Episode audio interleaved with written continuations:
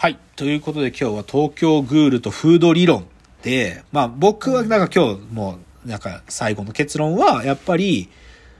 そんな多様性簡単に認めるとか言ってるけど、フード理論的に考えたら、それは生優しいことじゃないぜって話なんですよ、要はいねや、。そうですね。うんいや、本当そう思う。食うか食われるかの世界だね。そう。まあ、もう一個は自分が食われるってし想像しなくても、自分の、なんか、こう、本当は、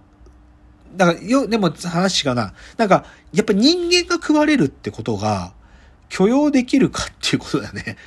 なんかね、自分たちの仲間とか同種である何かが食われるってことを許容できるかってことだと思うんだけどね。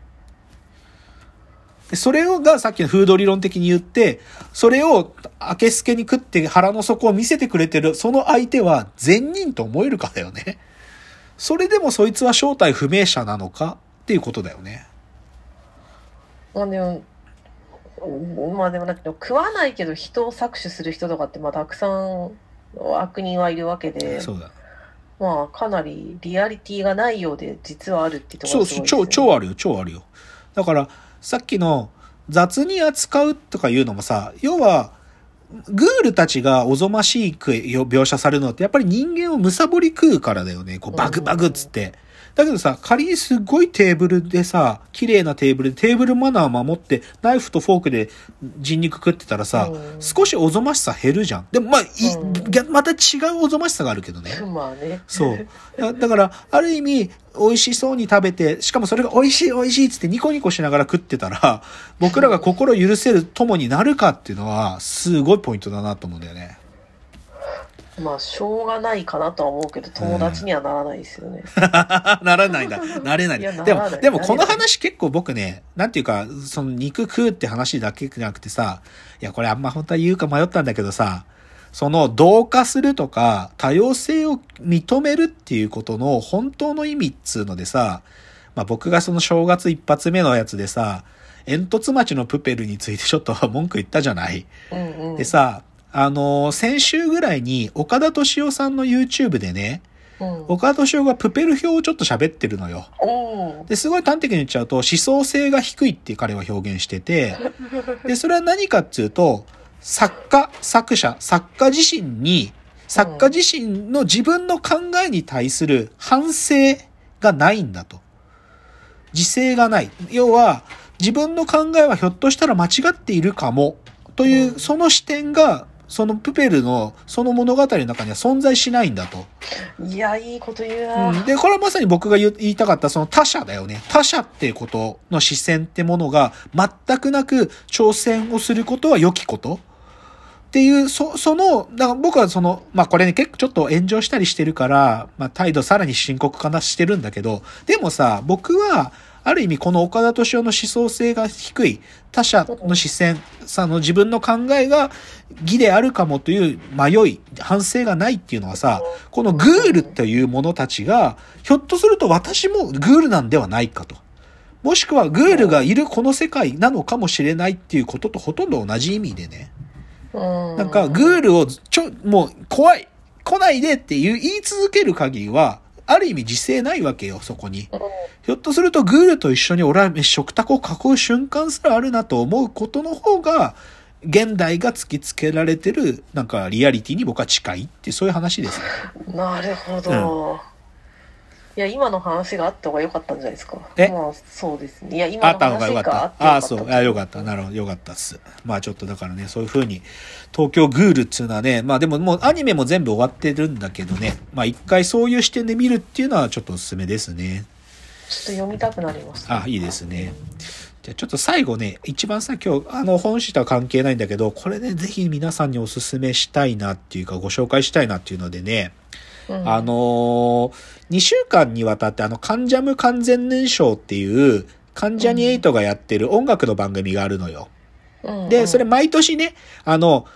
昨年、2020年1年間のベスト10っていうのを、プロ3人、プロの、あの、プロデューサーとか、あの、プレイヤー、まあ実際には石渡淳二、蔦谷光一、川谷絵音っていうこの3人が来て、そのプロが選ぶベスト10っていう曲を紹介するっていう、そういうコーナーがあるのよ。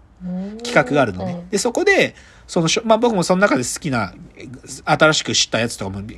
しいろいろいくつかあって楽しく聞いたんだけど、その中でね、その蔦谷光一さんが1位に上げてた楽曲でね、あのね、ロスバート・バロンっていうバンド、これバンドなんだけど、うんうんロスバート・バロンっていう人たちの極彩、あの、極みに彩りって書いて極彩っていう曲があるっつってね、これを彼が1位に上げてて、あ、聞いたことないなと思って、で、聞いたらさ、もう僕これね、ちょっと感激して、あの、ね、まあ、2020年のね、10月ぐらいに出た楽曲なんだけど、うん。あのね、シンプルに言っちゃうと、今のこのさ、コロナの状況で、まあすごくいろんな人が厳しい立場にある、その人、まあ、まあ、要はみんなへの応援歌っていうか、へー。いや、そのお応援歌前としてないよ。応援歌前としてなくて、だけど、生きてるってことを、なんていうか、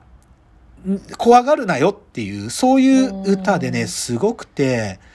あのね、ぜひ聴いてみていただきたいですけど、僕はね、まあその歌のね、一番こう繰り返される歌詞がね、うん君の物語を絶やすなっていう歌詞が繰り返されるの。君の物語を絶やすな、絶やすなっつって。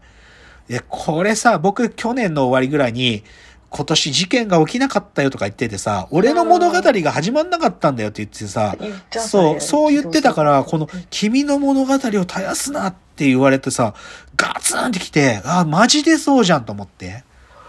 いや、ほでもね、この、ロスバート・バロンの作った方の、なんか、コメントだと、本当にそのね、アメリカですごくこうた、たくさんお亡くなりになられる方たちとかがさ、でも接触できないからビニール袋に入れられて、こう、公園にどうしても死体を 保管しなきゃいけないとか、あの状況を見て結構ショックを受けて、なんかこう、祝、なんか、祝われない命ってのがあるってことを結構ショックだったことに対して、この曲書いたらしいんだけど、だからね、こう、祝祭が見たいんだとかね、そういう歌詞があるのよ。で、それは極彩色の色の心でっていうね。だから、なんかそういう、こういう状況だけど、でも、なんか、生きるってことにに、から逃げないで、目そらさないようにしようよっていう歌なんだけどさ、なんかそれね、なんかもう、ちょっとね、僕が年末から考えてたことにどっぷりハマって、いやー、すごいね。めちゃくちゃ泣いたね。泣いた。おー、珍しいですね。そうだ、つたや、つたやこういちのね、解説も良かったんだよね。なんか。そのね、なんか、コード進行でこういう風に曲が流れてるんだけど、その、でも必ずこの死の音を鳴らし、必ず鳴ってるんだと。で、それは、うんその死、そのコード進行の7番目の音っていうのをずっと鳴らしてると、その7番目の音と調和するコードもあれば、すごく不安定な気持ちになる。その音なんだって7番目ってのは。うんつまり、僕らがすごく平和な気持ちになる時もあれば、不安な気持ちになるってことも楽曲で表現してたりとか、うんあとね、なんかこの、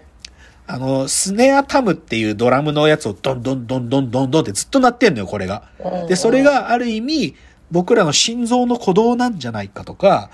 大地を踏みしめる音ってことを暗示してるんじゃないかとか、そういう解釈を伝え光一が喋ってて、だからある意味での僕ら人間とか生き物が生きるってことに対する参加なんじゃないかとか、うん。そういう解釈をね、伝え光一が喋ってて、なんかすっげえよくわかって、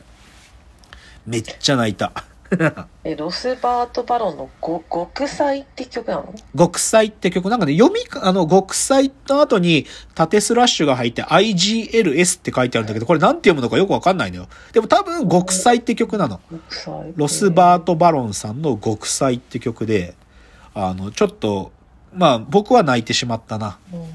なんか、だから、ちょそういうのをちょっとぜひご紹介したかったのでご紹介しました。ありがとうございます。はい。ということで、じゃあ来週は第100回なんでどうしようかちょっと迷ってるんだ。えまあ、え AI の話をするんだと思うんですけどね、どっちにしようか迷ってる？サイエンスの話するか、うん。し哲学の話をするか迷ってる？そ、そこだけ聞いても何のこっちゃ全然わからない。いや、むず、どっちかというと、その、サイエンスで、こう、まあでもな、結局それ繋がるんだけど、うん。なんか、僕がサイエンスって捉えてるものっっていう正体を、だからサイエンスに軸足があって大きく喋るか、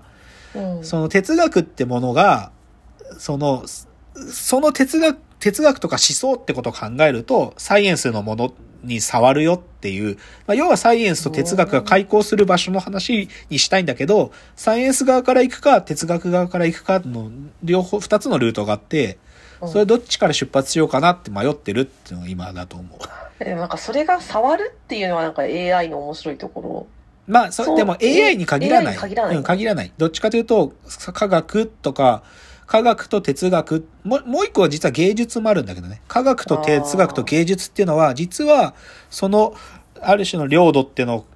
こう広く考えれば考えるほど、もうほとんど同じ場所に行き着く。その話自体が面白いですけどね。うん、そう。行き着くことが。まあ、で、よくあるパターンは、科学が哲学の側を植民地にしちゃったりとか、哲学が科学を植民地にしたりとか、芸術が科学を植民地化したりとか、必ずこの植民地みたいな話になっちゃうのを、植民地じゃないってことを僕は主張したいわけ。なるほど。うん。お互いが、ある意味さっきの共生じゃないけど、はあはあはあ同化して、実はその境界なんか元はなかったんだっていう地点にたどり着くっていう話にしたくて、それをどのルートから行こうかなっていうのを迷ってるって感じです。ままあ、ちょっと100回目なので、ね、はい、そういう話をしたいと思ってますので、ちょっと聞いていただけたら嬉しいなと思います。それでははい、お別れのお時間がやってまいりました。わーわー言っております。お時間です。さよなら。さよなら。